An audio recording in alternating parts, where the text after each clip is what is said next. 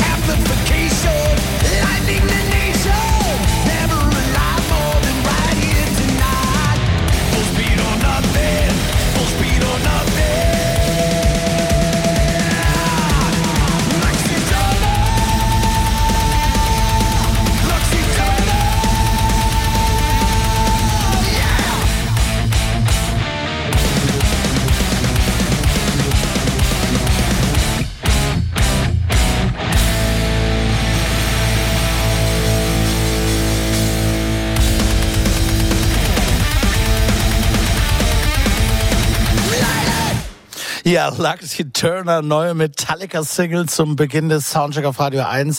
Vergangenen Montag schon erschienen. Was sind sie dann jetzt? Es ist die erste Single aus dem kommenden Metallica-Album, das nächstes Jahr erscheint.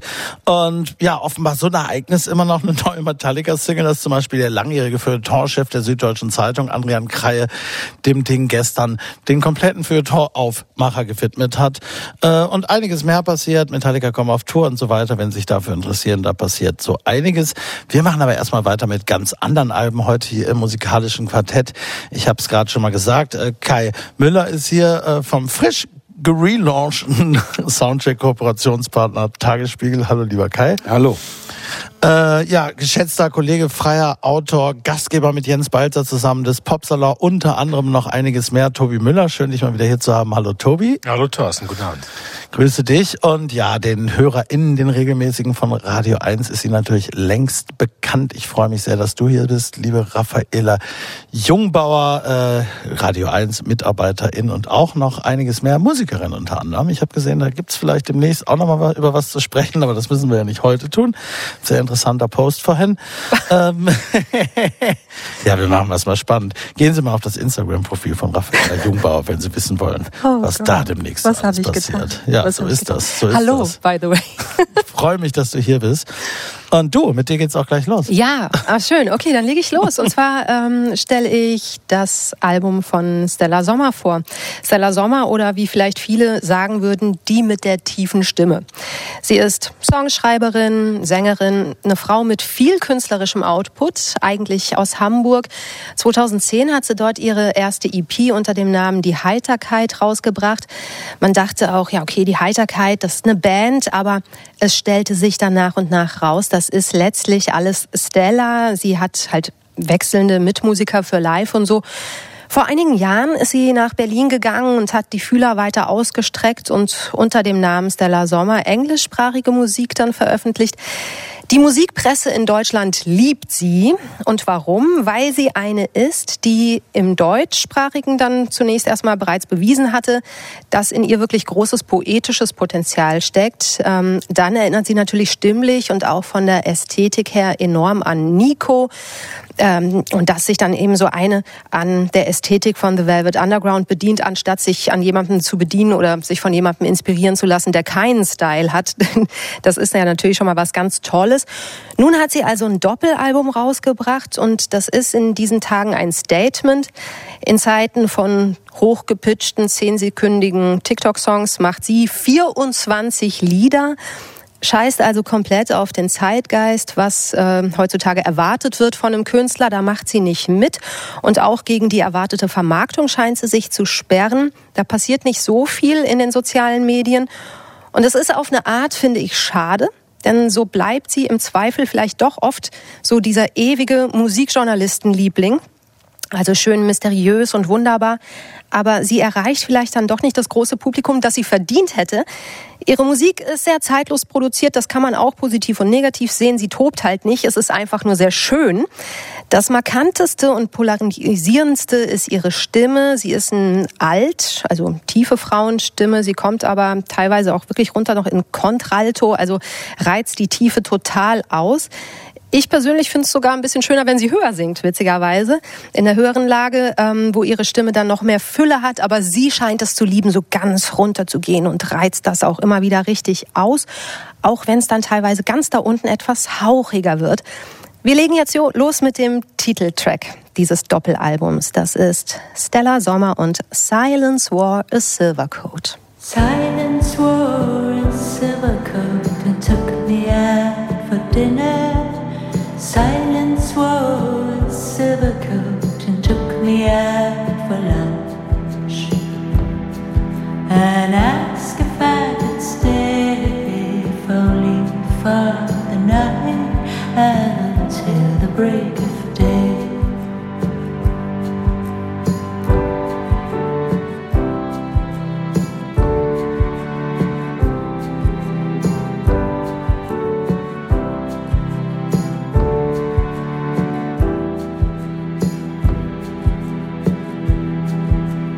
Silence was silver coaches of the lights blue.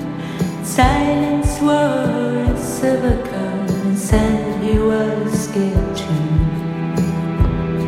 And not everything's so clear, it's bringing only fear.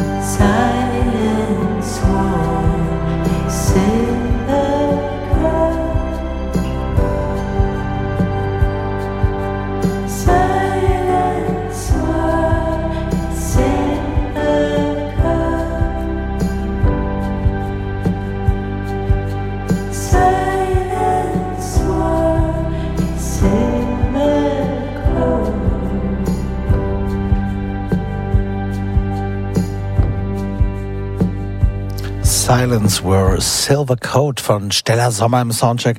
Auf Radio 1 natürlich wirklich unverkennbar inzwischen. Du hast es beschrieben. Äh, Stella Sommer haben wir hier äh, im Soundcheck beinahe mit jedem Album, würde ich sagen, besprochen oder jedenfalls mit vielen, auch schon mit Die Heiterkeit. Und äh, wer sie verfolgt hat über die Jahre, wird sich jetzt stilistisch über dieses Album sicher nicht wundern. Was ich aber finde, sie malt das immer noch feiner aus an den Rändern, ne? Und, und es kommt immer noch so eine kleine, so, so ein bisschen, so eine kleine Brillanz dazu, das, diese, zu diesem wahnsinnig gediegenen äh, Songwriter-Pop, den sie da spielt. Und ich muss sagen, ich habe sie immer schon gemocht.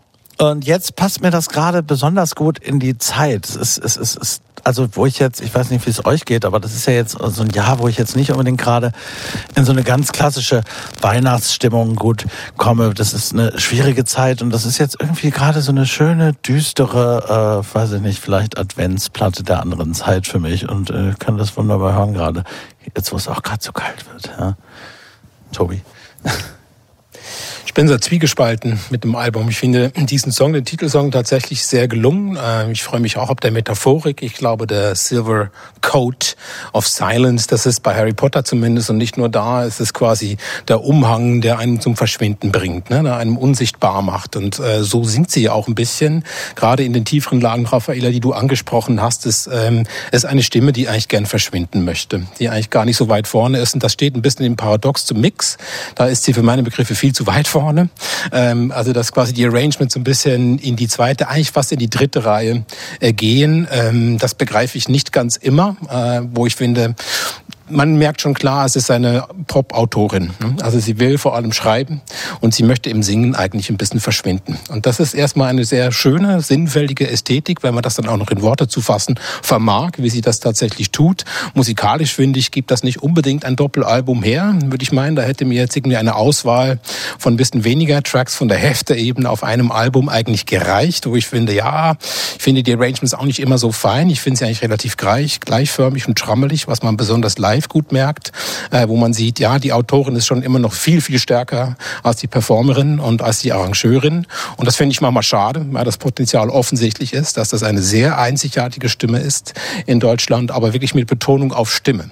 Und wenn das so zusammenkommt, ist gerade wie in diesem Lied, es gibt ja auch andere, die mich noch an ganz andere Leute erinnern als Nico zum Beispiel eigentlich eher Aldous Harding oder Nick Cave sogar äh, in einzelnen in einzelnen Liedern, die sie quasi eher anruft, jetzt nicht imitiert oder kopiert, aber was irgendwie quasi im ja, im Hallraum mit vorhanden ist, äh, wo man merkt, das gehört auch zu ihrem Gepäck, gefällt mir das sehr gut. Aber als, ähm, als großer Ritt über diese, was sind 24 Lieder, ist mir das noch ein bisschen zu wenig. Das ist wirklich sehr viel, Kai, oder? Finde ich nicht. Nee, also ich habe nämlich keinen einzigen schlechten Song gehört. Ähm, es ist natürlich wahr, dass es wahnsinnig viel ist, aber ich kann mich an äh, große Alben amerikanischer Songwriterinnen erinnern. Da reihte sich ja auch ein Song nach dem anderen und am Ende waren das richtig viele. Das Album war super, kam mächtig daher, aber vielleicht war kein Hit dabei. Stört er jetzt auch nicht. Hier ist es so. Dass mir die, die wesentliche Qualität dieses Albums vor allen Dingen die ist, dass die Musik im Vordergrund steht. Also vor allen Dingen der einzelne Song. Also das ist, wie du richtig gesagt hast, da kann ich auch nichts hinzufügen.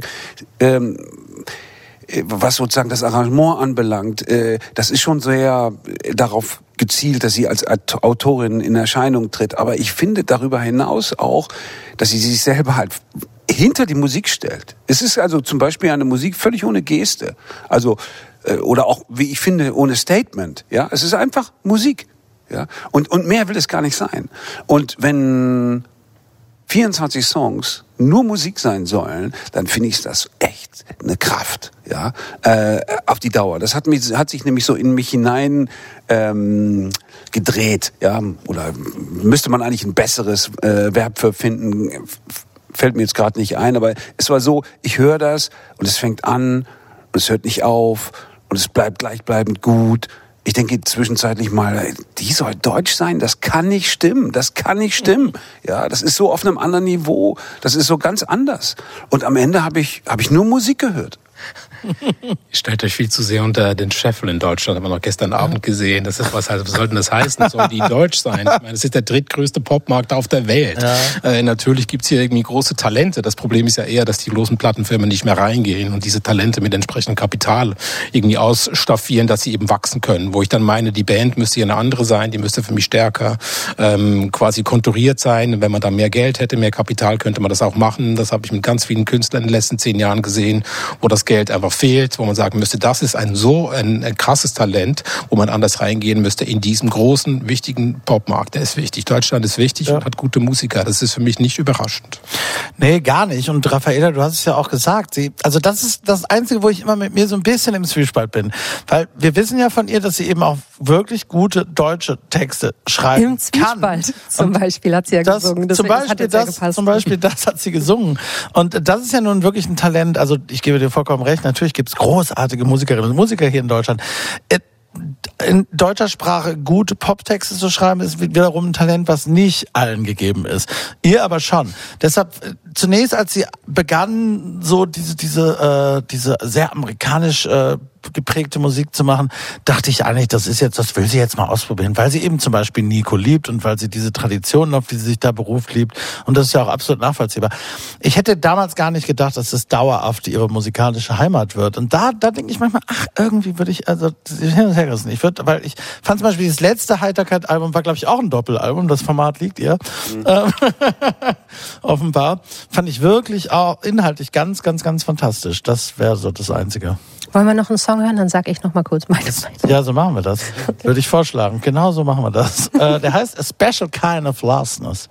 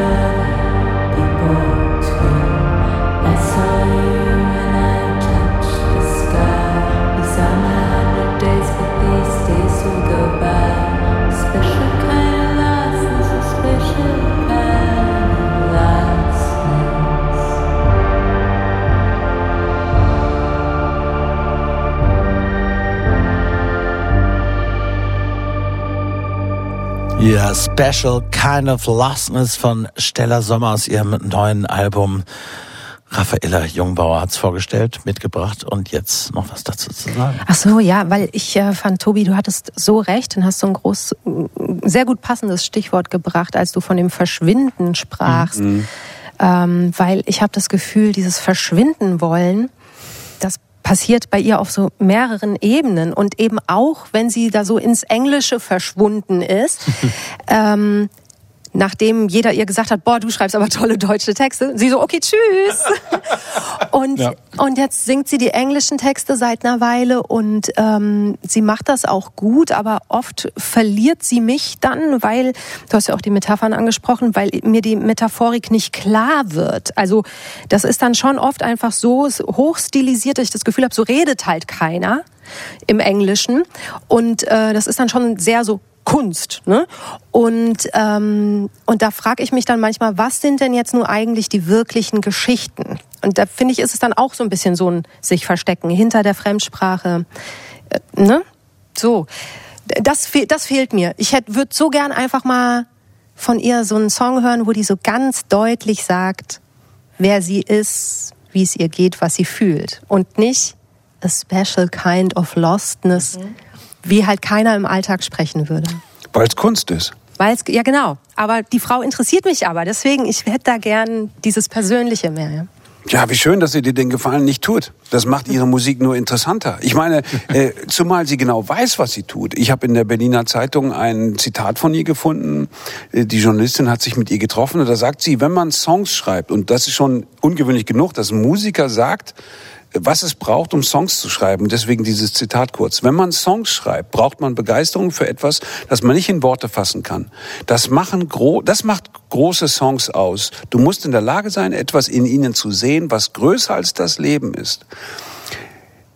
Das habe ich von einer Musikerin und einem Musiker so deutlich noch nie formuliert gesehen. Also dafür sind eher so wir, Formul äh, wir Feuilletonisten zuständig, sozusagen so die Transzendierung von etwas äh, zu beschreiben, was ja, was eigentlich keiner Worte bedarf oder auch keine Worte hat. Ja, und das finde ich großartig, weil sie damit natürlich gleichzeitig auch beschreibt, wonach sie eigentlich sucht, was also wahrscheinlich ein banaler Song wäre, den sie nicht singen würde und was eben einen dann großen Song ausmacht. Und dass er sich dahinter, hinter quasi so einer Kunst-Englischsprache versteckt, ist dann nur für mich plausibel, zumal es gar nicht gar nicht so schwer ist, wovon sie singt. Ich meine, es ist ja reine Melancholie, es ist, es ist Darkness, Verlorenheit, äh, der Versuch, dass irgendwo da äh, ein Griff kommt, ja, äh, der einen da rauszieht oder dass man selber etwas greifen kann.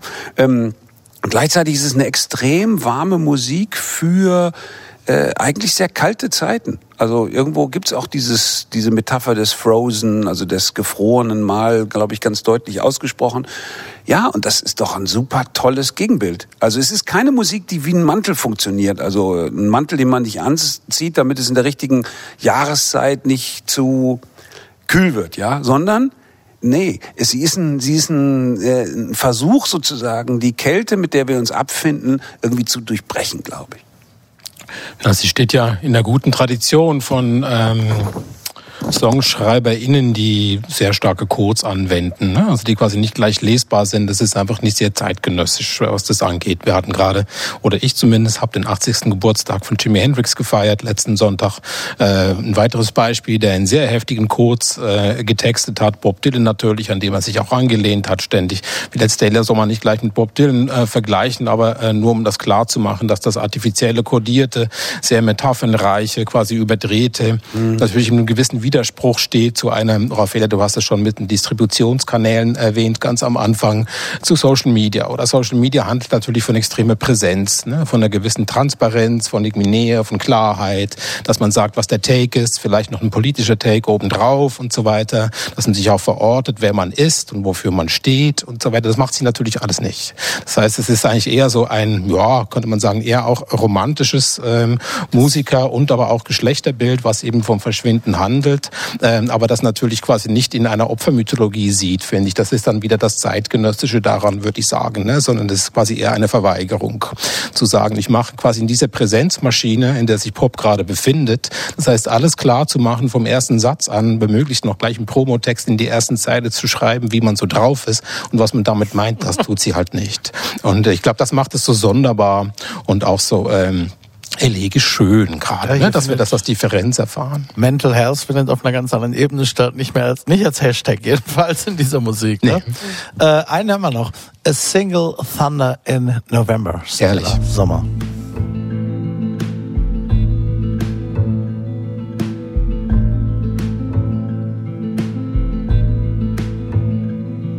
I went for a walk just to stay safe. And I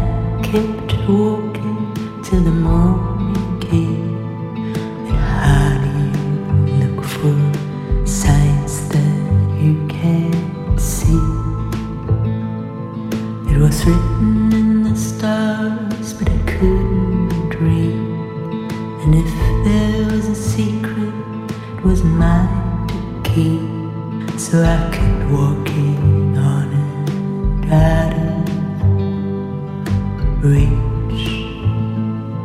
When I came back, things were not the same.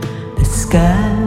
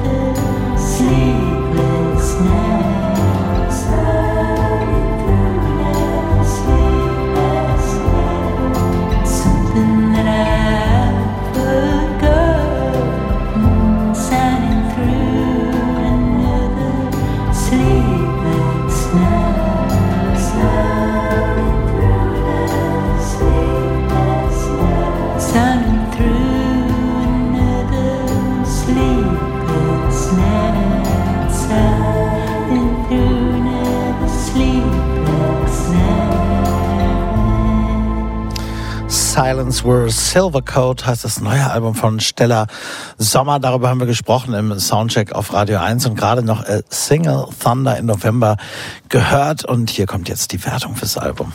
Geht in Ordnung. Geht in Ordnung. Geht in Ordnung. Hit. Ja, Hit sagt Kai Müller. Das äh, war auch rauszuhören. Das ist ganz gut. Und alle anderen sagen, geht in Ordnung. Soundcheck. Das musikalische Quartett. Von Radio 1 und Tagesspiegel. Live aus dem Studio 1 im Bikini Berlin. Ja, und da geht's jetzt weiter mit dir, lieber Tobi Springsteen. Bruce, äh, wir kommen indirekt eigentlich im Grunde in die Epoche, auf die Stella Sommer sich im Wesentlichen bezieht, aber wieder auch ganz anders. Und du erklärst uns jetzt warum das so ist. Ja, ich habe jetzt die undankbare Aufgabe, nach diesem äh, schönen Bad der ruhigen Emotionen quasi wieder ein bisschen die Sache hochzupitchen mit der üblichen Kraft, die Bruce Springsteen seit 50 Jahren auf die Bühne bringt und auf den Tonträger. Und es hat erstmal eine peinliche Fallhöhe, wenn man so möchte. Only the Strong Survive. Äh, ein Album mit 15 Soul-Nummern, die er covert. Rund die Hälfte sind quasi obskur. Das kennen wirklich nur Nerds oder LiebhaberInnen vom Northern Soul, damals in England, als man unbekannte Soul-Platten ausgegraben hat, in Miami, Detroit, Chicago ähm, und so weiter. Und äh, er covert die und man denkt, okay, das ist jetzt alles schwarze äh, äh, Soul-Music, da gehen die Alarmlampen natürlich insbesondere nach den letzten Jahren an, weil man kulturelle Appropriation wittert. Da erlaubt sich dann einen kleinen Witz, indem er eine quasi weiße Blue-Eyed Soul-Nummer dazwischen streut, nämlich The Sun Ain't Gonna Shine No More von den Walker Brothers mit dem großen jungen Scott Walker äh, damals. Und das fand ich insbesondere interessant, was die Rezeption auch angeht. Es ist, er bleibt wahnsinnig nah an den Arrangements der Originale, wenn man sich die Mühe macht, jeweils die Originale sich anzuhören. Die sind ja alle äh, auf YouTube oder selbst auf Spotify quasi zu hören, alle, also auch die obskuren Titel.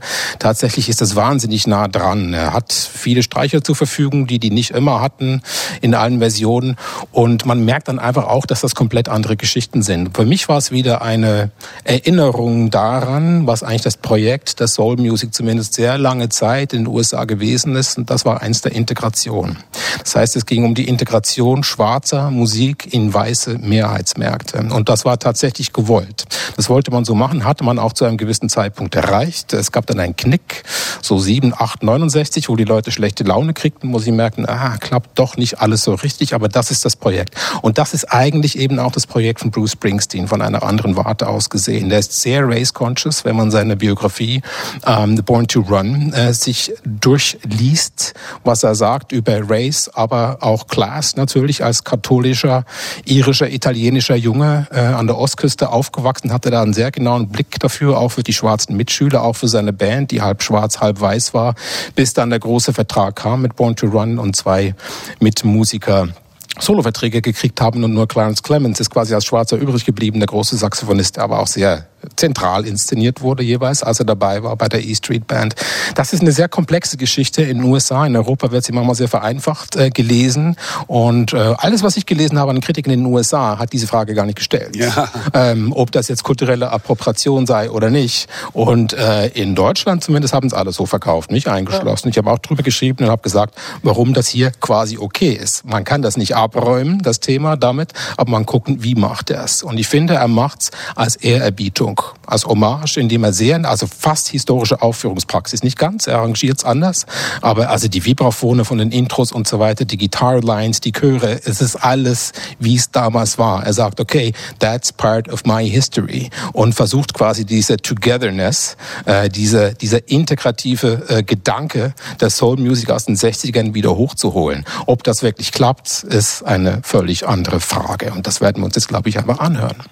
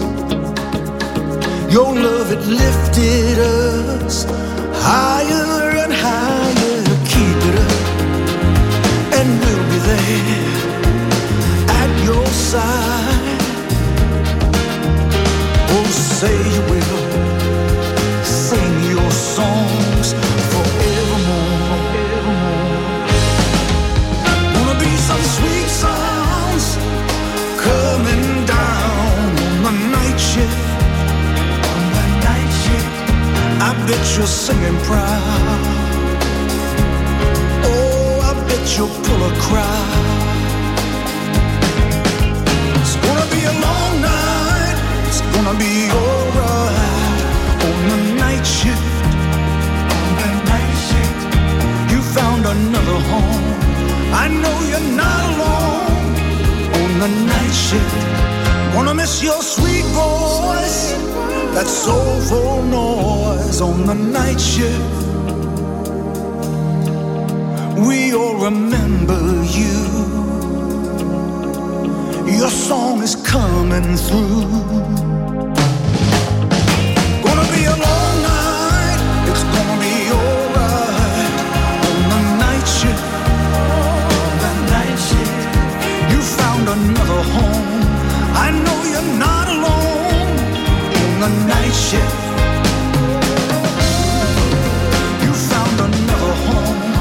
I know you're not alone on the night shift.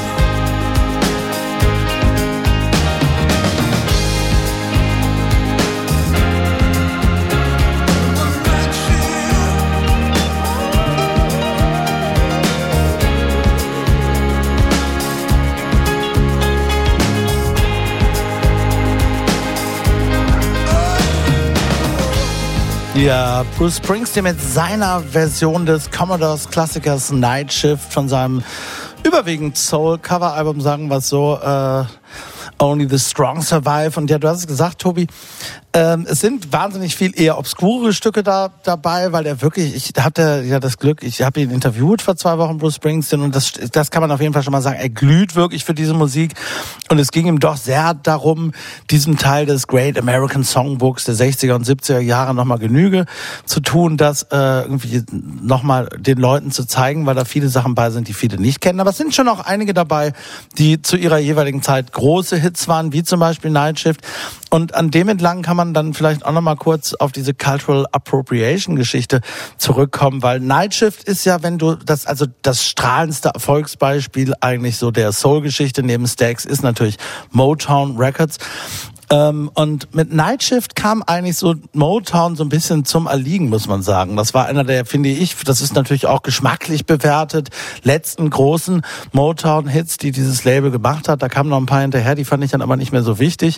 Und damit ging so eine goldene Phase ja vorbei, die in den frühen 60ern begonnen hatte, als Barry Gordy nämlich schwarze Kids aus der Nachbarschaft geholt hatte. Und, und im Grunde, du hast es gesagt, ja, äh, Hits für das weiße Vorstadt Amerika nach dem Prinzip, äh, wie Ford am Fließband Autos gemacht hat, wurden da Hits gemacht, um es kurz, wir können nicht die ganze Geschichte rekapitulieren. Und es ist natürlich ein Akt der Integration gewesen, wie du es beschrieben hast.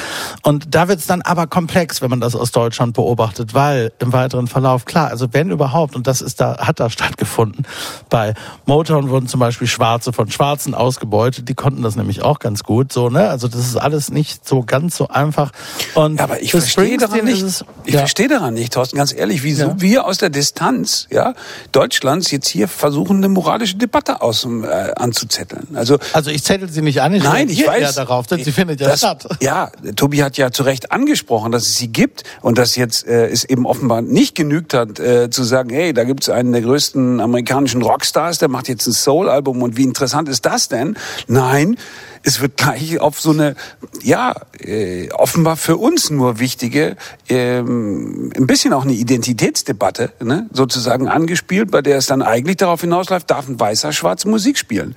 Und ich bin fassungslos. Also ich meine, ich, ich weiß ja, wie, wie es bei uns läuft, aber ich mich erstaunt immer wieder, wie stark diese moralischen Reflexe sind, wie stark äh, die Kritiker, ja, obwohl sie gute Musik hören, erstmal denken, ist das erlaubt? Ja, macht mich ein bisschen fassungslos, aber ähm, Tja, deswegen diese ganzen Exkurse jetzt über, über Soul und, und, und wie das alles mit Schwarz-Weiß zusammenhängt, führt ja eigentlich weg von dem Eigentlichen, dass wir alle wissen, ja, alle wissen, Soul-Musik ist ja nicht nur ein kommerzieller Erfolg, ja, es ist vor allen Dingen ein kultureller Erfolg, weil es irgendwie auf einer ganz basalen Ebene, ja, die Herzen aufschließt, weil es um eine seelische Qualität von Musik geht, ja, und das ist etwas nicht Banales. Und dass es dann auch noch Hits sind, es macht sozusagen gibt ihnen noch zusätzlich die kapitalistische Legitimation. Aber vorher, ja, vorher geht's eigentlich um was völlig anderes, nämlich Schwingungen und so weiter. Und da gibt's diesen Rockmusiker mit seiner mit seiner verrauchten Stimme. Und ich hatte, habe das Gefühl.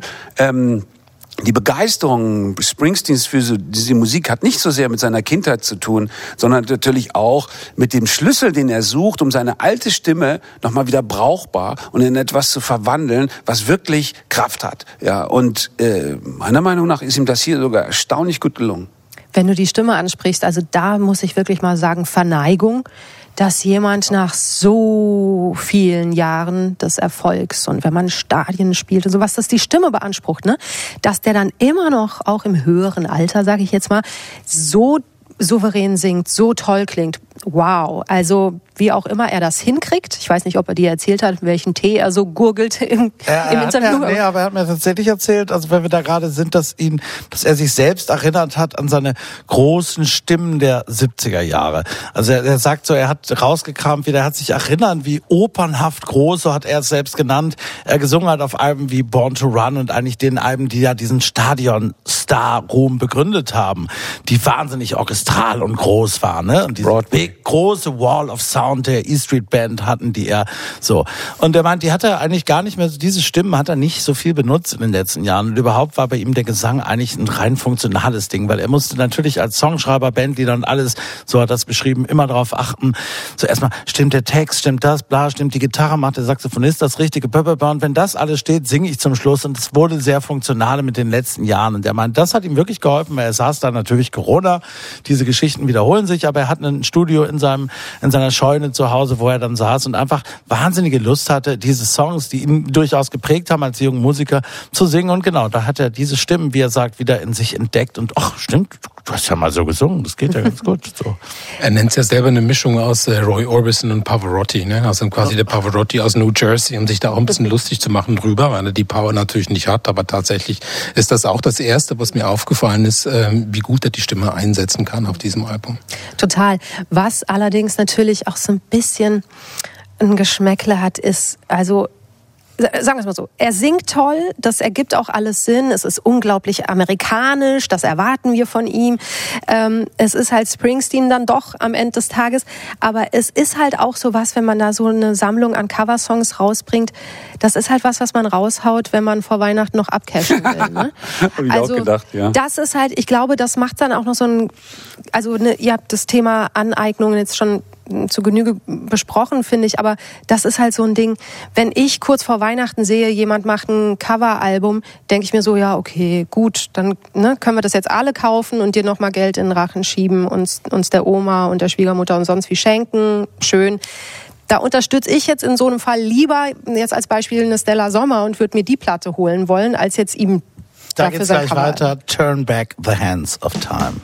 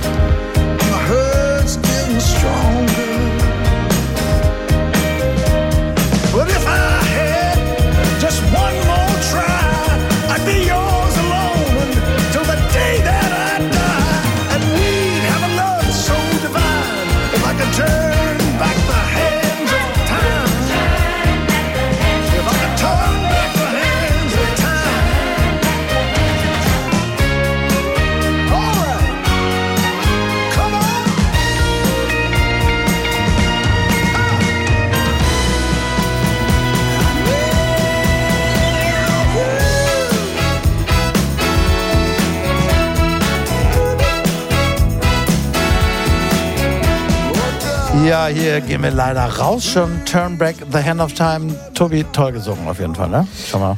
Ja, und auch das ist ein Beispiel, wie gut diese Stücke ausgewählt sind, auch auf einer thematischen Ebene tatsächlich. Turn Back the Hands of Time äh, ist natürlich eigentlich auch das Projekt tatsächlich dieser Platte. Und das meine ich. Also wenn wir quasi jetzt nicht nur über Cultural Appropriation reden wollen, was ich richtig finde, muss natürlich trotzdem darauf hingewiesen werden, dass Soul immer eine politische Musik war. Also dass sie bei allem quasi herzensöffnenden, äh, was ja ein Tool war dann quasi eher, um politisch tätig zu werden, das immer hatte. Ne? Also was dann ab 1970 passiert ist mit What's Going On von Marvin Gaye, der angesprochen wird in Night Shift und so, ist eine harte äh, Politisierung mit Sly Stone in the Family. Äh, ähm, also das ist natürlich immer schon da. Aber er löst das eben auch musikalisch. Ich finde, man kann es ganz eng beschreiben, dass er nämlich eigentlich zeigt, dass die Soul Music, an die er sich eigentlich relativ genau hält, an die Originale, immer bisschen klingt wie die E Street Band. Und wenn man sich die E Street Band anhört in den 70er Jahren, äh, Live-Aufnahmen davon, das war natürlich immer von Soul Ich finde, da schließt ne? sich der Kreis, nämlich, weil das ist, also, weil das ist ja ein Vorwurf, den man ihm vielleicht auch machen kann, weil das ist natürlich das ist sehr weiß, wenn man so möchte, aber es ist wahnsinnig so full und es ist eben, und dadurch finde ich, einige der Sachen sind auch sehr muskulös, schon auch im Original, die passen so gut zu ihm und das ist tatsächlich, das ist der ursprüngliche Bruce Springsteen, ist eben so beseelt, wenn man so übersetzt, ja. Ja, total. Und er findet hier ja, die, stimmt, die politische Ebene gibt's. Äh, kann ich aber nichts weiter zu sagen, weil mir am Soul immer mehr diese quasi tragische Dimension gefallen hat, die er natürlich hier sucht. Ne? Also in Any Other Way, diese schöne Geschichte, dass irgendwie ein Mann eine Trennung betrauert, aber gleichzeitig sagt, ja, aber ich, ich hätte es nicht anders haben wollen. Huch. Thorsten Groß zeigt auf mich. Ich habe ich hab was dir gezeigt. Ja, ich dachte, du wolltest noch schnell was sagen. Muss aber auch nicht also, unbedingt. Wir können auch nein, nein, Musik hören. Was ich, ich hörte, hörte gerade ganz gebannt zu. Dann haben wir jetzt gebannt Bruce Springsteen zu I Forgot to Be Your Lover als letzten Song am Abend.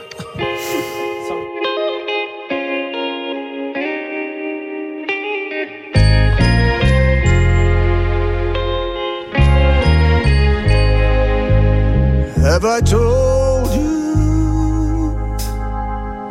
lately that I love you? Well, if I didn't, darling, I'm sorry. Did I reach out and hold you in my loving arms?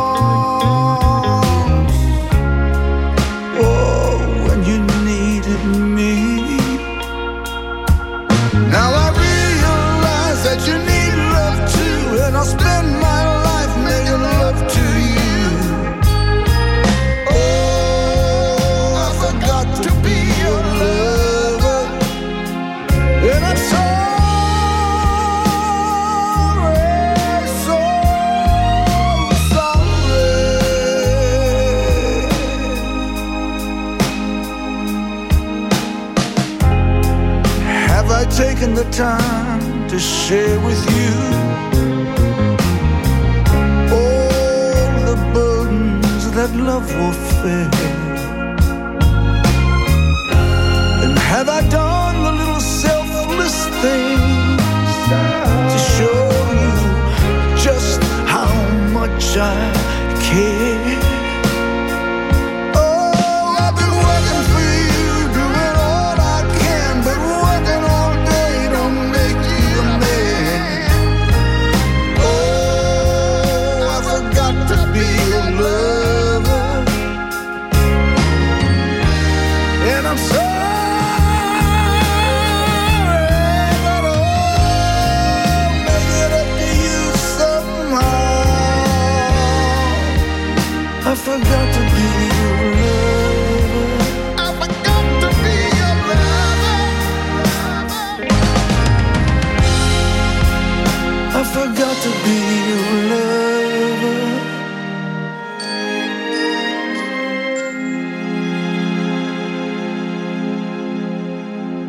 I Forgot to Be a Lover, Bruce Springsteen vom äh, fast neuen Soul-Cover-Album Only the Strong Survive. Hier ist die Soundcheck-Wertung.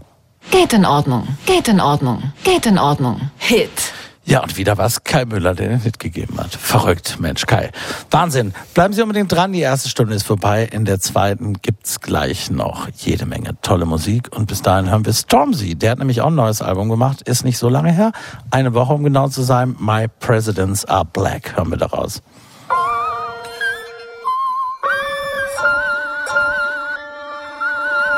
In all my flows, heaven in my tracks. My kettle's all gold, my presidents are black.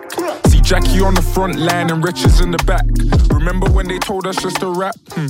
Over the years, we've been ill advised. They told us just one at a time, that's the biggest lie. A wise man once asked who ate all the pies. And now he's looking at me funny like I took his slice. Oh, what a life, I can't war with no broken man. They start a war, it never goes to plan. Hmm. Uh cool. Jigger told me crabs in the bucket, I said I overstep. So you, my brother, you can hold my hand. You wouldn't know about the combos that we had to change the rules. Didn't know that I would give my arm and leg to help you move. Didn't know we're trying to implement our history through the schools. You can keep the gems, I give you jewels. Eh. We are the needle movers, we are the table shakers. They gotta move around us, cause nothing moves without us. It can't be you who found us, we don't need you to crown us. I had the crown before my song, this is the mountain that I'm on. We set up shop but never closed the shutter. I give you all the keys, don't matter if we know each other. My brother Enoch told me, bro, you wasn't known to stutter. So I got rid of it, I'm smoother than some cocoa butter. Fluent, you can, it's the community provider. The multiple diss track survivor. Glory be to God, Jehovah Jireh. How can I retire? The devil was a liar. And shout my nigga Dave, cause we made it through the fire. Should've left me out the politics. All I know is feta cheese and dollar chips. Niggas went from selling weed to scholarships. They're belling me to holler flips. And now they holler flips get at me. I could be a beetle if you let it be. I needed you to set me free. I just needed you to let me dream. The pressure that I'm under does no favors for my self esteem. I wonder what they tell Raheem. Black boy fly, black girl fly, we all fly. If you try to rob them for their dreams, of course I'm gonna put a target on your back. I'm Hawkeye. Beg you leave the mutes alone. This is my war cry. Just careful when you fuck around and take the piss. That could be my little bro, baby sis. Have to make a statement just in case it is. We're products of the place we lived. Yeah, we're busting all your favorite myths. Nowadays I pull up on my Zadie Smith, a master with a pen. Skin tone darker than your skin. Now you have to pull it up and start start again. Tell Michael Grove that we got something. Soundcheck. Das musikalische Quartett. Von Radio 1 und Tagesspiegel. Live aus dem Studio 1 im Bikini Berlin. Ja, und da herzlich willkommen zur zweiten Stunde. Mein Name ist Thorsten Groß. Bei mir sitzen immer noch Raffaella Jungbauer, Kai Müller und Tobi Müller und wir hören Left Field Full Way Round.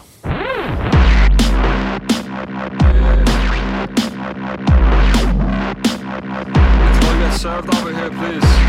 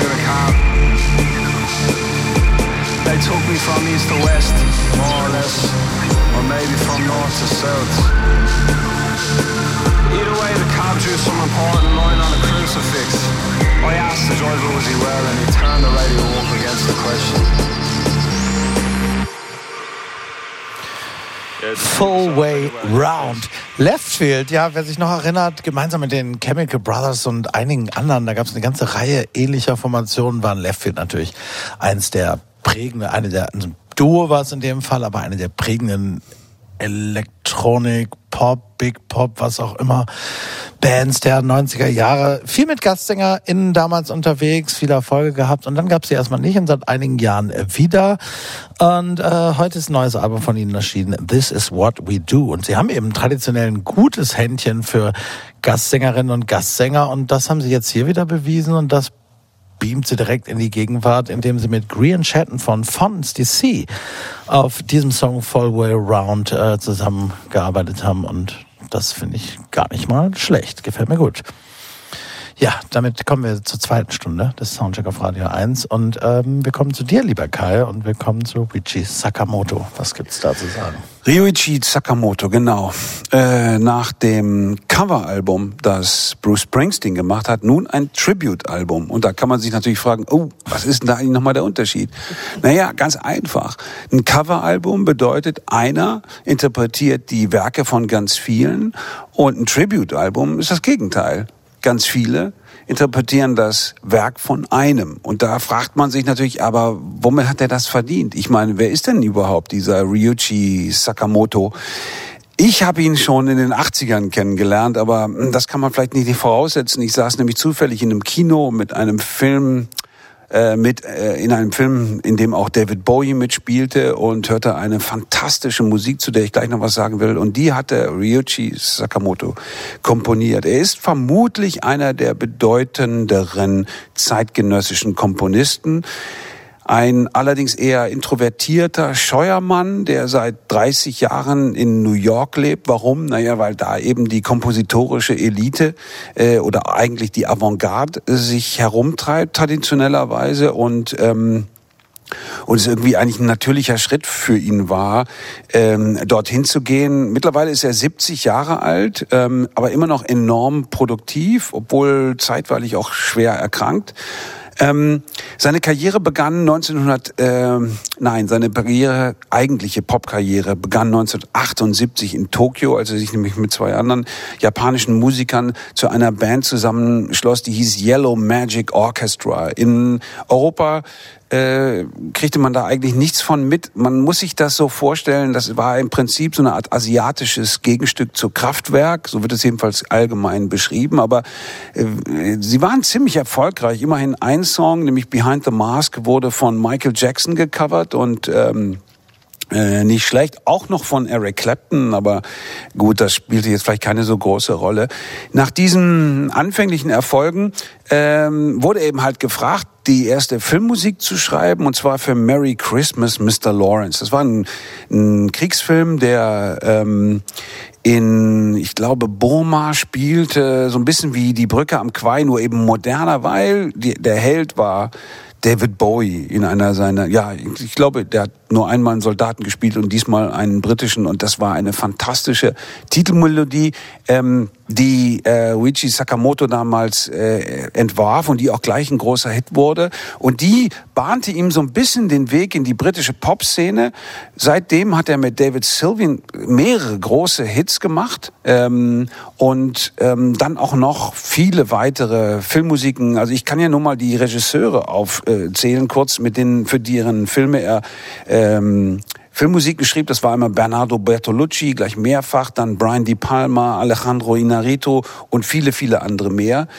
Eigentlich ist er so eine Art New Wave Typ gewesen, der aber eben total avancierte Ideen im Kopf hatte und wie er selber sagt, sich so im Zickzack durch die Genres und auch die Projekte bewegte. Da folgte eigentlich äh, keins logisch auf das andere. Also immer wenn er etwas erworben hatte, dann verwarf er es wieder und und probierte lieber was anderes aus. Trotzdem ergab sich natürlich über die vielen, vielen Jahre so, so eine Art Gesamtbild, bei dem man merkte, der Mann sucht eigentlich ständig nur Klänge. Also Töne als Töne, für die er dann den richtigen Raum, äh, man kann dann sagen Sound, wenn man so will, äh, zu entwerfen versuchte. Und ähm, unter anderem hat er zum Beispiel ähm, eine sehr elegische Musik für die Olympischen Spiele in Barcelona 1992 entworfen. Ähm, zuletzt äh, ähm, hat er sich dann mit dem äh, Konzept der Zeit insgesamt ausgen, also generell auseinandergesetzt. Das hatte wohl auch mit seiner Krebserkrankung zu tun, die ihm klar machte, so viel Zeit bleibt womöglich nicht. Und er hat aber eine ganz interessante Erkenntnis in diese in diese Art des Komponierens eingebracht, nämlich dass sich vermutlich Kultur, äh, Kulturen nicht synchronisieren lassen, also so wie der Kapitalismus das ja auch immer wieder versucht, dass, dass die eigentlich so widerständig sind, dass die kulturellen Sprachen so eigen sind, dass sie auch äh, auf einer Zeitschiene, also wenn man sie sozusagen in einen Beat oder in eine Art Rhythmus fassen will, nie etwas Einheitliches ergeben. Daraus machte er dann das Konzept, ja, dann muss ich vermutlich asynchron denken und hat eine, ja, wiederum zurückgefunden zu einer Ambient-Musik, die, ähm, ja, so Zeitkontinuen eigentlich auflöst. Nach dieser Vorrede ist natürlich immer noch nicht beantwortet, warum es jetzt plötzlich ein Tribute-Album ähm, braucht, außer dass man daraus merkt, dass Künstler, die sich mit seinem Werk beschäftigen, sehr, sehr viele verschiedene Anknüpfungspunkte finden können, mit denen sie arbeiten. Und das war wohl auch der Reiz, warum jetzt so völlig unterschiedliche ähm, Musiker wie unter anderem äh, David Sylvian natürlich als langer äh, Weggefährte oder Carsten Nicolai, der äh, deutsche Künstler, der sich als Musiker Alvanoto nennt und mit Sakamoto auch schon zusammengearbeitet hat, warum die neben anderen Leuten wie zum Beispiel Thundercat und dem Cinematic Orchestra nun ähm, sich dem Werk von Sakamoto nähern. Und ähm, ich hätte es vermutlich auch gar nicht wichtig gefunden, dass wir es hier besprechen, wenn nicht die einzelnen Resultate doch erstaunlich gut zusammenpassen würden.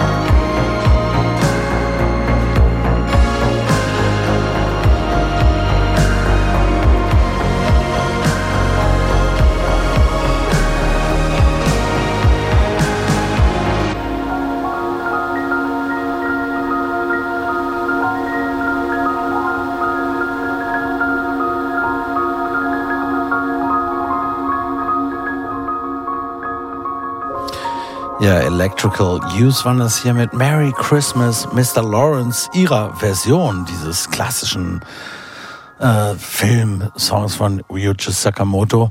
Und äh, Kai, du hast es gerade gesagt, äh, ich meine, man kann ja so ehrlich sein, es ist natürlich auch eine Phase des Jahres, in der nicht so wahnsinnig viel erscheinen. Das eröffnet aber wieder die Möglichkeit, da, da mal auch auf sowas zu gucken.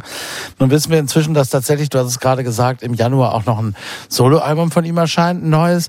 Aber ich finde es gerade gut, jetzt nochmal darauf zu blicken, weil das natürlich alles Leute sind, äh, die diese Filmmelodien, die wir zunächst aus diesen Filmen erinnern, aber die ja darüber hinaus auch so strahlen und irgendwie auch für sich funktionieren, offenbar ähnlich. Ich meine, wir, wir beide sind jetzt eine Generation und haben diesen Film mit David Bowie wahrscheinlich damals in ähnlichem Alter äh, im Kino gesehen. Für Electric Youth die das gerade gemacht haben, gilt das nicht, glaube ich. Die, sind- die sind eine ganze Ecke jünger als wir.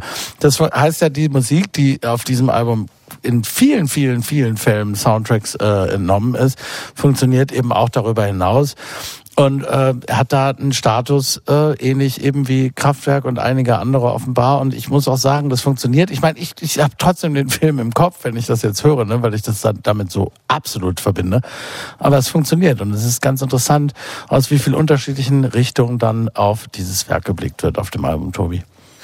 Ja, es sind ja auch viele ältere Songs drauf, also nicht aus seiner Filmkomponistenzeit, sondern von den zwei Soloalben, bevor er dann das Yellow Magic Orchestra gegründet hat, mit zwei anderen äh, Kollegen zusammen. Und das fand ich eigentlich fast gewinnbringender. Also das jetzt nochmal anzuhören, auch da zu vergleichen, äh, wie das eigentlich war. Und äh, das ist für mich immer noch verblüffend bis heute, dass dieser Impact sowohl seiner Soloplatten wie auch des Yellow Magic Orchestras ähm, einfach so mit jahrzehntelange Verzögerung quasi im Westen klar wurde. Ne? Also es gab eine Platte 81 vom Yellow Magic Orchestra, ähm, wo Songs drauf waren, die hießen Technodelic. Also der Begriff war schon da, bevor das irgendwer in Detroit oder ähm, Chicago oder New York jemals benutzt hat, äh, weil einfach die Technologie da war. Es war eine Platte, die aus lauter Samples bestand, aber zusammengehalten von einer 808, ne, also von einer Roland äh, die dann prägend wurde für die House Music und auch für Techno äh, von Roland. Es war halt eine japanische Firma, ähm, die das ähm, entwickelt und auf den Markt gebracht hatte. Das ist wahnsinnig weit vorne. Äh, es gibt da auch Lieder, die heißen das neue japanische Volkslied, also auf Deutsch tatsächlich. Also das ist schon mal die erste Kraftwerk-Referenz. Und das Kraftwerk wird wirklich gewaltig auf diesen Platten. Äh, nur ist es tatsächlich interessanter. Also ähm, was harmonisch da abgeht auf diesen Platten, merkt man natürlich schon. Da gibt es einen anderen Hintergrund, der dann aber auch ausgespielt wird äh, in Japan, wo es natürlich auch eine große Jazzbegeisterung gibt und äh, schon immer gegeben hat. Große Jazzbegeisterung und auch für diese ganzen frühen Krautrock-Bands die, und Elektroniker der 70er Jahre und früh Klar. Instrumentierers, die sich, da, da liest man immer wieder diese Geschichten, wie unfassbar überrascht und fassungslos sie waren, als sie das erste Mal in Japan spielten. Denn während sie hier kaum jemanden kannte und sie oft vor 200, 300 Leuten spielten, wenn überhaupt, wurden sie dort teilweise am Flughafen so Beatlemania-artig empfangen. Da gab es eine große Begeisterung für diese Musik in Japan, schon in den 70er Jahren auf jeden Fall. Ne?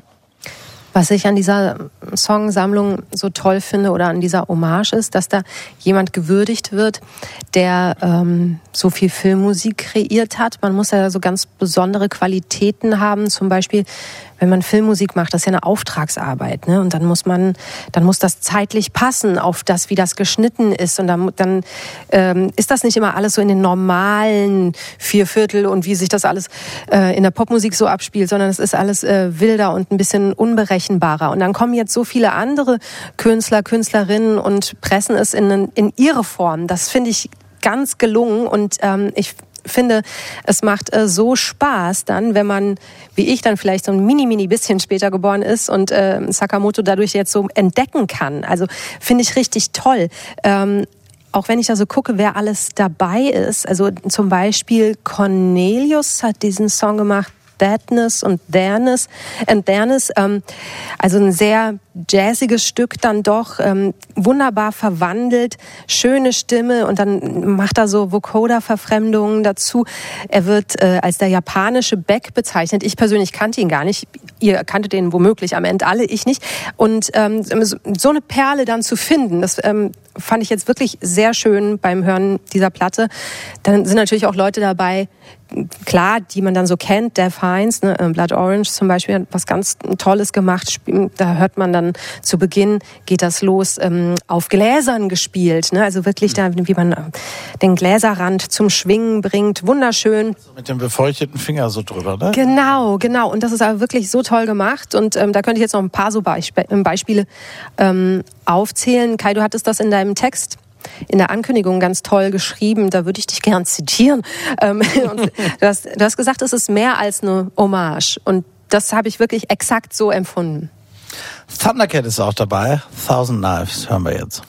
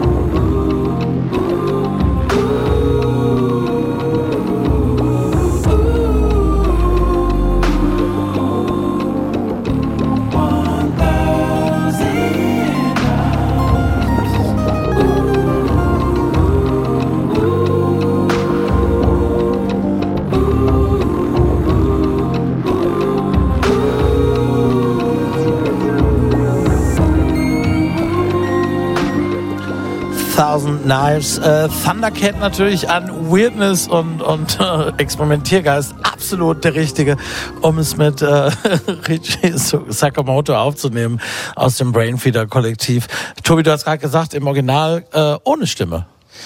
Ja, so habe ich zumindest gehört. Vielleicht gibt es eine Version, die ich nicht kenne, aber es ist eigentlich instrumental tatsächlich. Der hat es hier ähm, zugedichtet, wenn das wirklich stimmt. Und ich finde es ein sehr gutes Beispiel ähm, dieser Platte, wie auch Cornelius äh, Raffaella, den du erwähnt hast, der japanische Musiker, weil die was machen, was tatsächlich viele Künstler für mich verpassen auf diesem Album. Und das ist äh, was sehr Spezifisches, was irgendwie schwierig zu beschreiben ist bei Sakamoto oder bei vieler japanischer Musik, auch aus der Zeit übrigens der 70er und 80er Jahre, äh, dass das zwar so diese quasi Elektromelancholie immer mit sich schiebt, aber gleichzeitig sehr heiter und spielerisch bleibt. Und dieses heitere und spielerische äh, wird tatsächlich durch relativ avancierte Arrangements und auch Changes, also harmonische Wechsel, quasi herbeigeführt. Etwas, was Kraftwerk ja nie wollten. Hätten sie wahrscheinlich gekonnt, aber das war dann doch sehr viel stumpfer, was die äh, Liedform angeht, was die Arrangements und äh, die Harmonien aber angeht. Und viele äh, setzen sich hier so ein bisschen aufs Elegische, als wäre es bereits ein Nachruf, ehrlich gesagt. Ich höre das so ein bisschen als Epitaph.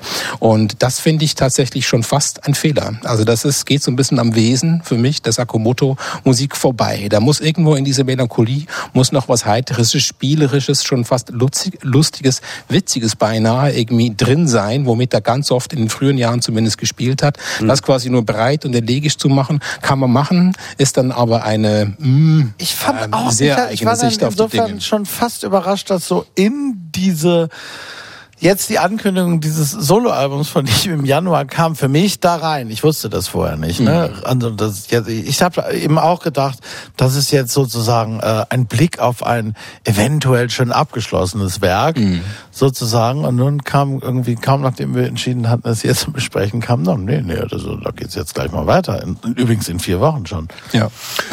Ja, also es ist so ein bisschen, ich musste gerade daran denken, was Peter Scholl-Latour mal darüber gesagt hat, wie Napoleon mit der französischen Revolution umgegangen ist. Und das, was du beschreibst, ist sozusagen ähm, die Frühphase in diesem Werk ist sozusagen die revolutionäre. Ja, äh, auf die folgte aber dann natürlich auch der Komponist von Klaviersonaten, von Opern, von eigentlich relativ strengen Ambientstücken, ähm, die, so würde Scholl-Latour das äh, jedenfalls mit Blick auf die Politik sagen, dann in imperiales Erz gegossen sind oder die die Revolution in imperiales Erz äh, gießen. Und, und das Tolle daran ist, dass die ganzen Popmusiker hier, also die natürlich auch zum Teil avantgardistische äh, Komponisten sind, ähm, dem Ganzen dann so einen Glanz verleihen. So, hat, so kommt es mir vor. Und So das finde ich toll an diesem ne? Album. Ja, genau. Ja, aber natürlich nicht eine billige. Ja, es ist äh, eigentlich nicht billig.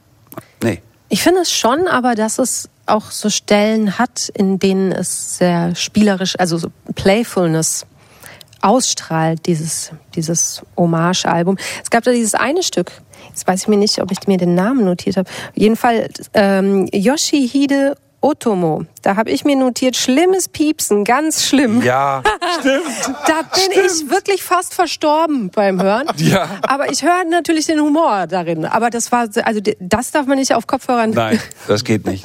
Nein, Mach dich wir, kaputt. wir hören stattdessen ja auch zum Glück Well Citizen I Won't Be Disappointed von Hildo Guanadotir. What happened here?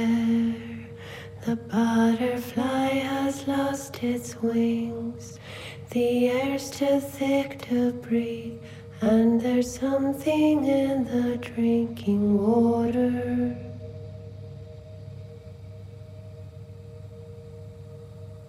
The sun comes up, the sun comes up, and you're alone. Your sense of purpose come undone. Traffic trails back to the maze on 101.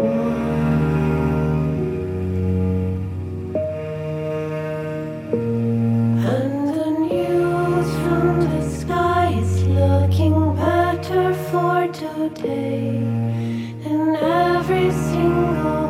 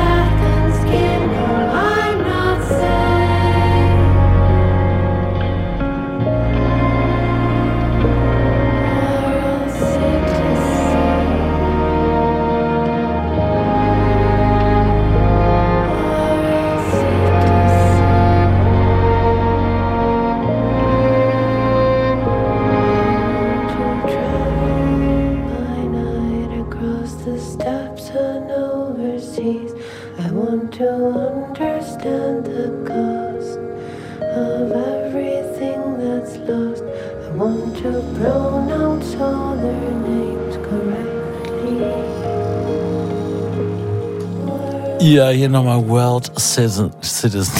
I won't be disappointed im Soundcheck auf Radio 1. Äh, aus der Hommage an Ryuichi Sakamoto, die Kai Müller vom Tagesspiegel vorgestellt hat. Und hier kommt die Wertung. Geht in Ordnung. Geht in Ordnung. Geht in Ordnung. Geht in Ordnung. Ja, viermal geht in Ordnung, aber wir meinen es nicht so. Uns hat das sehr gut gefallen. Wer zugehört hat, weiß das. to the Moon and Back heißt das Album und ja, wir lieben ihn auch. To the Moon and Back. Und freuen uns auf sein Soloalbum im Januar. Jetzt schon sehr bald. Soundcheck. Das musikalische Quartett. Von Radio 1 und Tagesspiegel. Live aus dem Studio 1 im Bikini Berlin. Ja, der Offenbacher Rapper Haftbefehl ist von den vielen deutschsprachigen Straßenrappern der vergangenen 20 Jahre vielleicht der vielschichtigste und äh, weil da spielt Authentizität wirklich eine sehr große Rolle, in gewisser Weise authentischste, jedenfalls offenbar die interessanteste Figur in ganz vielerlei Hinsicht für sehr, sehr breites Spektrum auch von, von Leuten. Also vom Feuilleton im Grunde bis zu den 13-jährigen Kids, die ihn hören. Das macht ihn so interessant. Haftbefehl ist jemand, der in Offenbach aufgewachsen ist, in einer Siedlung namens Mainpark. Da kommen wir gleich nochmal drauf zu sprechen. Sie werden ihn im Grunde längst kennen. Dem nicht so eine ganz riesenstrahlende, großkommerzielle Karriere. Also da gibt es so ein paar, die haben mehr Erfolg gehabt, äh, weil Deutschrap ja das äh, kommerziell erfolgreichste Genre im Grunde zumindest bei der Jugend der vergangenen 10, 15 Jahre hier war. Also der braucht sich nicht beklagen. Aber da ist er, da ist er vielleicht eher so sch- schwach in der zweiten Reihe, aber er ist jemand, der in so einer fast, wie soll man sagen, Bukowski-haften Diktion vielleicht qu- quasi zufällig, dichterisch, inhaltlich seine Themen am interessantesten auf den Punkt bringen konnte und somit auch zum Feuilleton-Liebling so ein bisschen avancierte als sozusagen der Dichter. Und das wird interessant jetzt gerade mit Blick auf dieses neue Album, der, ich weiß noch, als es losging, so Deutschrap 90er Jahre, da war, da, da war ja immer der Stehsatz, das, was da so die Amerikaner machen, Ghettos und so weiter, das gibt's hier nicht, da braucht man eine andere Haltung. Und das mag auch lange so gewesen sein, aber Haftbefehl und viele andere seiner Generation haben vielleicht der sogenannten Mehrheitsgesellschaft sehr, sehr deutlich gezeigt, dass, wir haben es gerade, Staatsbürgerschaftsdebatte und so weiter, wieder aktuell, dass die, die, der, der Umgang seit der ersten Gastarbeitergeneration, wie Integration hier betrieben wurde in diesem Land, eben durchaus zur Bildung von Ghettos und so weiter geführt hat. Und wie sich da so lebt und aufwächst, zeigt Haftbefehl traditionell ganz gut. Er hat einen äh, tollen Produzenten namens Basazian, der unbedingt immer erwähnt werden muss. Äh, und diese Kombination sorgt dafür, dass auch musikalisch auf diesen Alben, Haftbefehl auch ein sehr guter Rapper, das darf man durchaus erwähnen an der Stelle, äh, wahnsinnig viel passiert ist. Zuletzt das schwarze und das weiße Album hintereinander Haftbefehl auch durchaus jemand, der im stetigen Taumel ist. Das steigert die Faszination. Jemand, der schwere Probleme hat mit äh, Drogen, Alkohol, äh, psychischen Problemen, allen möglichen Dingen. Das führte im Nachgang dieser beiden genannten Alben zuletzt dafür, dass er dazu, dass er einen kleinen Zusammenbruch oder einen, jedenfalls einen Zusammenbruch vor einem Konzert in Mannheim hatte, dass er dann nicht mehr antreten konnte und die restliche Tour wurde auch abgesagt. Inzwischen lebt er in Dubai, vorübergehend jedenfalls, und äh, ist wohl wieder wesentlich gesünder und, und fühlt sich ganz wohl und hat jetzt ein Album aufgenommen mit besagten Bassasian, das eben so heißt wie die Gegend oder das Viertel, äh, in dem er aufgewachsen ist. Mein Park heißt das Viertel, das Album heißt Mein Park Baby. Und er will das verstanden wissen als repräsentativ für ja, postmigrantisch überwiegend männliche Schicksale. Das ist alles immer sehr aus männlicher Perspektive der ersten und zweiten Gastarbeitergeneration und, und äh, geflüchteten Generationen und deren äh, ja, schicksalhaften Weg sozusagen von der Wiege bis ins durchaus häufiger auch mal Grab oder jedenfalls in keine besonders aussichtsvolle Zukunft. So hat er es erzählt. Und wir hören aus diesem Album den ersten Song, den er gemeinsam mit der Schauspielerin und jetzt auch Musikerin Paula Hartmann hier uns zu Gehör bringt und der ganz, ganz ungewöhnlich ist eigentlich für einen Albumauftakt von Haftbefehl. Da können wir vielleicht gleich noch was zu sagen. Geruch von Koks.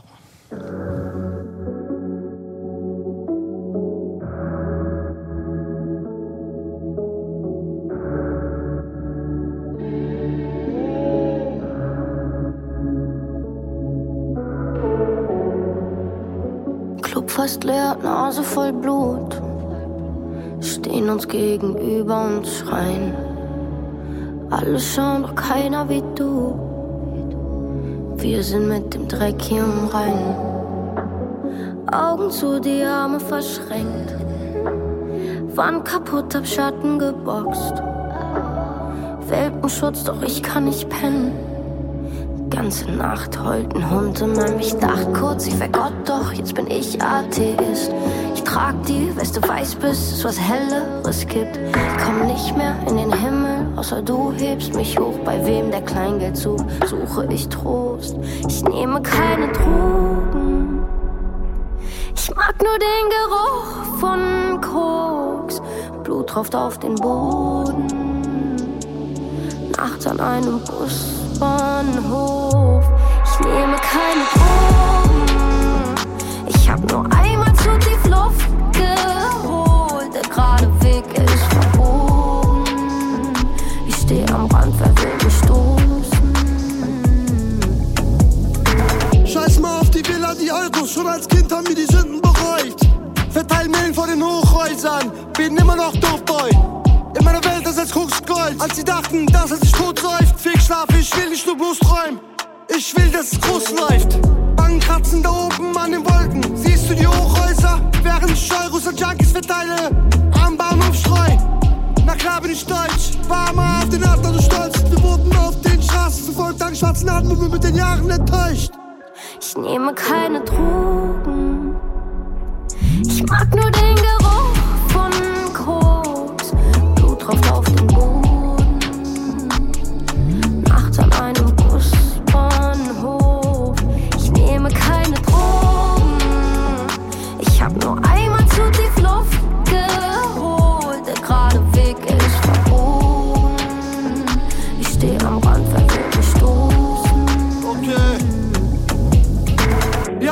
Täglich Nacht mit der Sehnsucht. Im Knast zählt man jede Sekunde.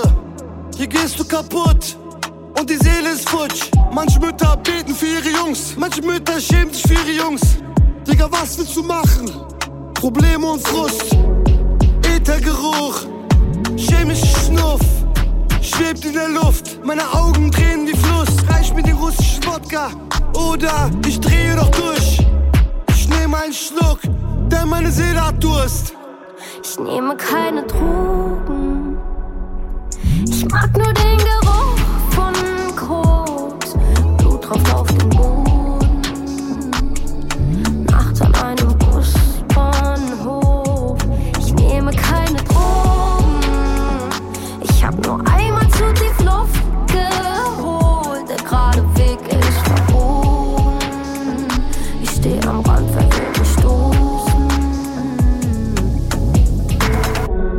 Ja, Paula Hartmann vor allem zu hören. Ihr Haftbefehl kommt später rein. Und ich habe gerade schon gemerkt, man muss vielleicht noch dazu sagen, ich habe es schon so ein bisschen angedeutet. äh, Es gibt auch so eine begleitende Kurzfilmreihe und so weiter. Also das ist ja wirklich so ein bisschen die Biografie eines Menschen, der äh, oder die mit seinen Eltern aus irgendeinem Gebiet flüchtet und dann da ist und dann jetzt dann wahrscheinlich Teenager ist und eben Drogen nimmt und ähm, da offenbar im Elterngespräch ist und sich irgendwie rausfindet. So kann man es verstehen vielleicht, Kai. So habe ich's verstanden. Ähm, ich fand das super, dass ein äh, sozusagen ein Hip-Hop-Album über die Ghettos erstmal mit einer großen, aber natürlich völlig unglaubwürdigen Entschuldigung beginnt, ähm, die dann auch noch so romantisiert wird. Das, äh, das, ist toll. Also ich habe noch nie einen Song von dem gehört, der so eingängig ist und in dem er nicht die Hauptrolle spielt noch hinzu. Ähm, allerdings komme ich, habe ich Schwierigkeiten mit diesen allgemeinen Zuschreibungen, vor allen Dingen natürlich seitens von meinesgleichen. Also Leuten, die dann so ganz aufgeregt über Haftbefehl als das neue große Ding schreiben und so. Äh, ich fand die beiden anderen Alben auch ganz gut. Ich fand aber, die Musik hat einen blinden Fleck. Ähm, die ist eigentlich ein hermetisches Konstrukt aus den äh, Ghettos für die Ghettos und äh, das lieben natürlich dann gerade auch in dieser Brutalität Leute, die gar nichts mit Ghettos zu tun haben. Nur ich vermisse an der Musik, dass sie eigentlich nicht weiß, woher das alles kommt und es auch nicht benennen kann. Ja, also das, was da immer so als Rassismus beschrieben wird oder Ausgrenzung oder so weiter. Ähm, ein Bewusstsein dafür hat diese Musik nicht. Aber das ist Teil der Geschichte, ne? Also wo, woher sollte sie es auch haben? Also das ist dann so eine, eine Zufallsintelligenz. Natürlich wird es nicht von außen im großen Rahmen, aber ich finde schon, dass es da drin steckt. Sie müsste ja von sozusagen aus ihrer Situation, ja, also ich meine, aus diesen Songs, in denen es ja um diese ganzen üblichen Gangster-Rap-Motive und Situationen geht, ne, hochgradig sexualisiert, extrem Machoismus, machoistisch, immer so auf diesen, ähm, ja, auf diesen Bling-Bling-Materialismus aus, ne, also dicke Uhren, dicke Autos und das Ganze. Ähm, das wird ja nicht als Symptom für eine eigentlich total kaputte Entfremdung beschrieben, ja, aus der die, der Musiker wenigstens, wenigstens der Musiker, der Dealer an der Straßenecke vielleicht nicht, aber der Musiker ausbrechen will, weil er nämlich etwas Größeres, also sozusagen einen metaphysischen Strahl oder sowas abbekommen hat. Nee, gibt's hier nicht. Und das ist das, was ich dieser Musik immer vorwerfe. Tobi Müller. Aber das ist doch nicht ihre Aufgabe. Also das ist, war ja noch nie so bei Gangster Rap. Also NWA, ne, die prototypische, also nebst Public Enemy natürlich, aber NWA fand ich fast noch spannender, eigentlich aus LA damals mit Dr. Dre natürlich als Produzent und Ice Cube und so weiter.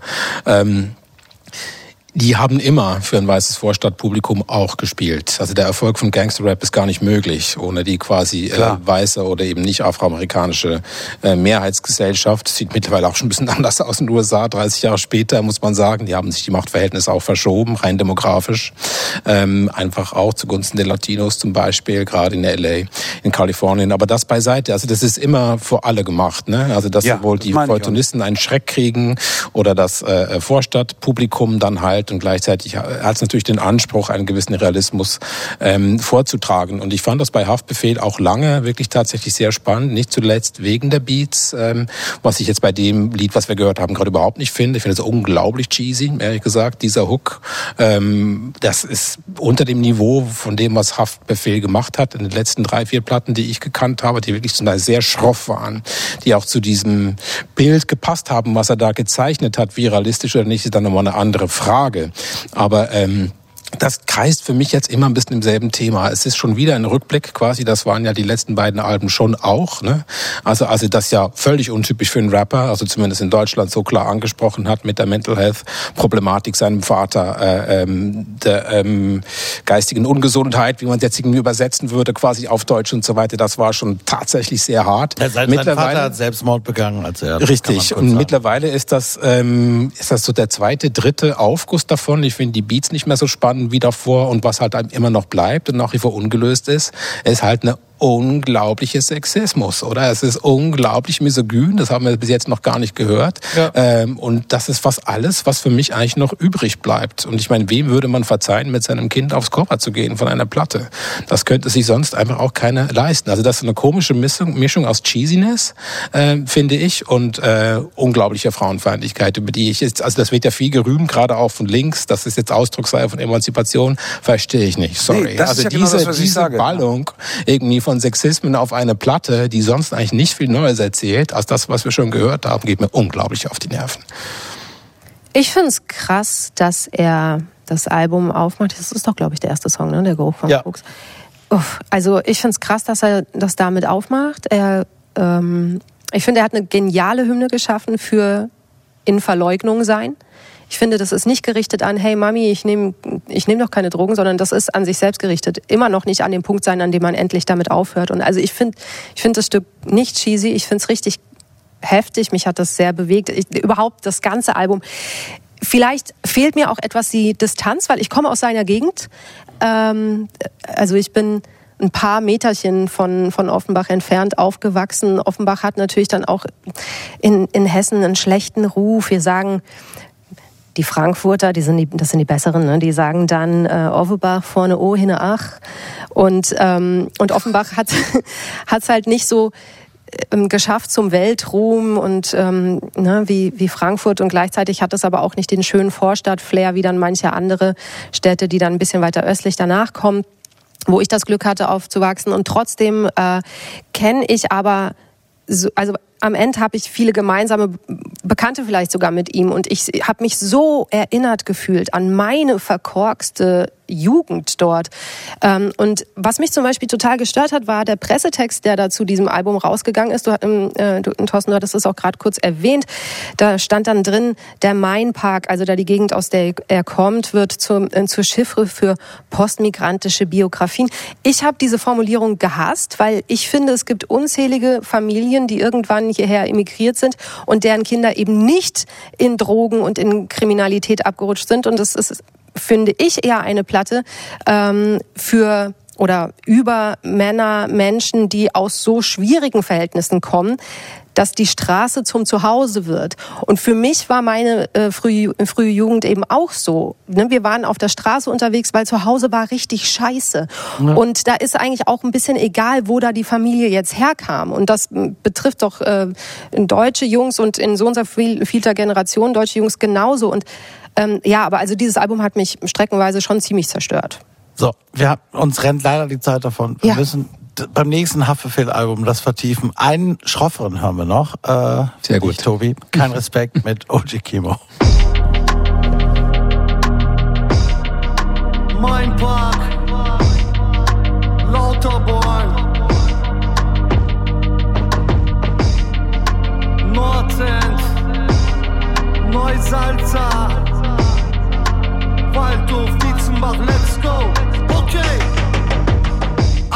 Jetzt wird's echt, du glaubst mir nicht, dann lass uns wetten.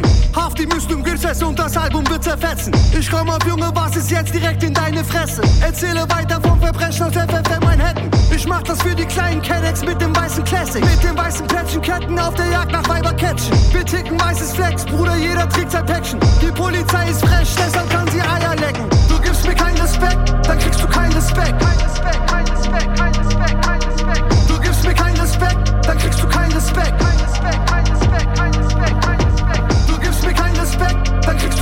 du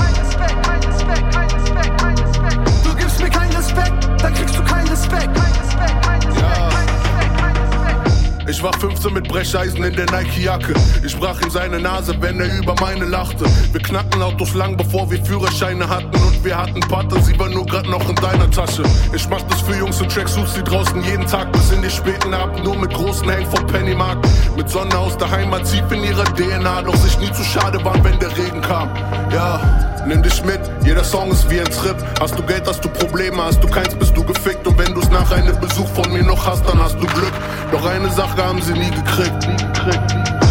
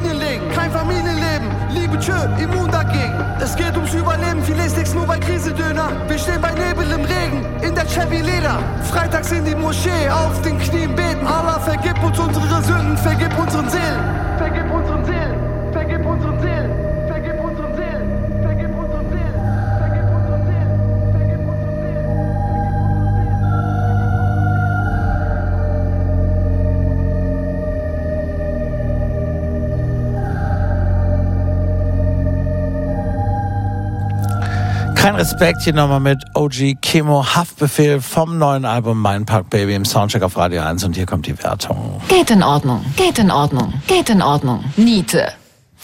Ja. Die Niete kommt von Tobi Müller. Für die Misogynie kann ich, glaube ich, stellvertretend sagen, das hast du gerade aufgeführt, Tobi. Und damit sind wir leider am Ende. Wir haben uns ein bisschen verzettelt heute. Rafa Jungbauer hätte noch so interessante Sachen zu sagen gehabt über ihre Jugend in Offenbach. Wir hätten noch ewig weitersprechen Das will können. keiner hören, glaub mir. Nein, das war ganz, ganz toll gerade. Off-Air, Sie sollten dabei sein. Also, äh, ja, wir setzen das fort ein anderes Mal. Ein neues Haftbefehl-Album wird eines Tages erscheinen. Bis dahin bedanke ich mich bei dieser wunderbaren Runde. Danke bei Tobi Müller, Kai Müller und Raffaella Jungbauer. Dem großartigen Germa Redlich an der Technik. Hier bei Radio 1 geht's jetzt weiter mit meinem Kollegen Michael C. Lücke und einem Special zur irischen Rockband Thin Lizzy. Nächste Woche hören wir uns wieder und bis dahin haben wir noch die britische Songschreiberin und Sängerin Sophie Jameson mit dem Song Sing. Und auch da geht's wieder um Absturz und Untergang. Machen Sie es gut. Schönes Wochenende. You're staring at me another afternoon on the beach with my head stuck in the sea. I'm not here to see you, I just wanna be. Will you stop looking at me? Planning something bad for the moment. My heart lands in the sand. Whiskey, don't be like that.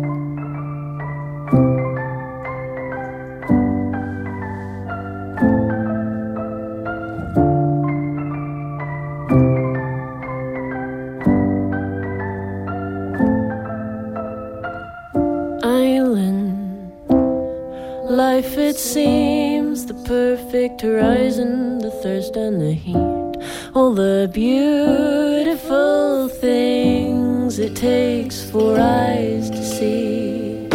You've been so good to me. Soundcheck. Das musikalische Quartett.